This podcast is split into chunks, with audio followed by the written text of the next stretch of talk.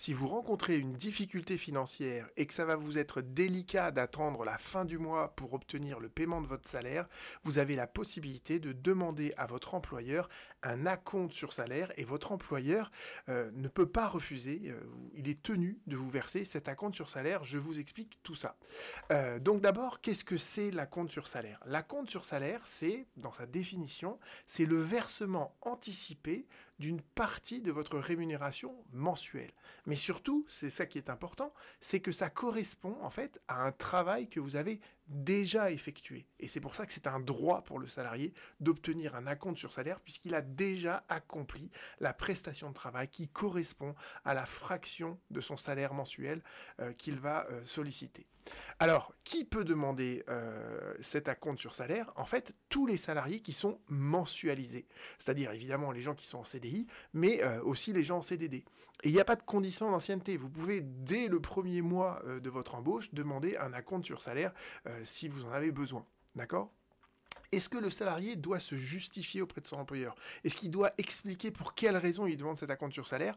Non, euh, c'est sur une simple demande, nous dit le Code du travail, et je vous montrerai l'article du Code du travail en fin de vidéo.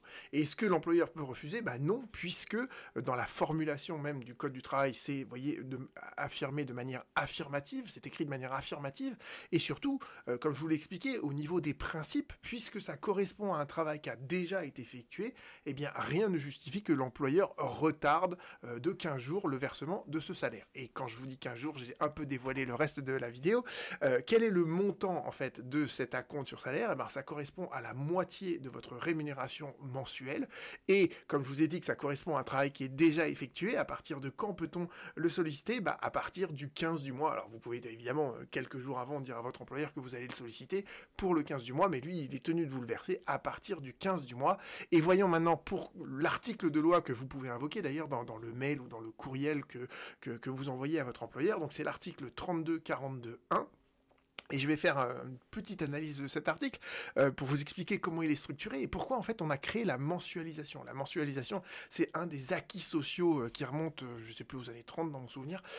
et en fait, pourquoi on a créé la mensualisation? Bah tout simplement parce qu'il n'y a jamais le même nombre de mois d'un mois à l'autre. Ce qui fait que si on payait le salaire en fonction uniquement des jours travaillés, eh bien d'un mois sur l'autre, on aurait des rémunérations qui seraient toujours variables.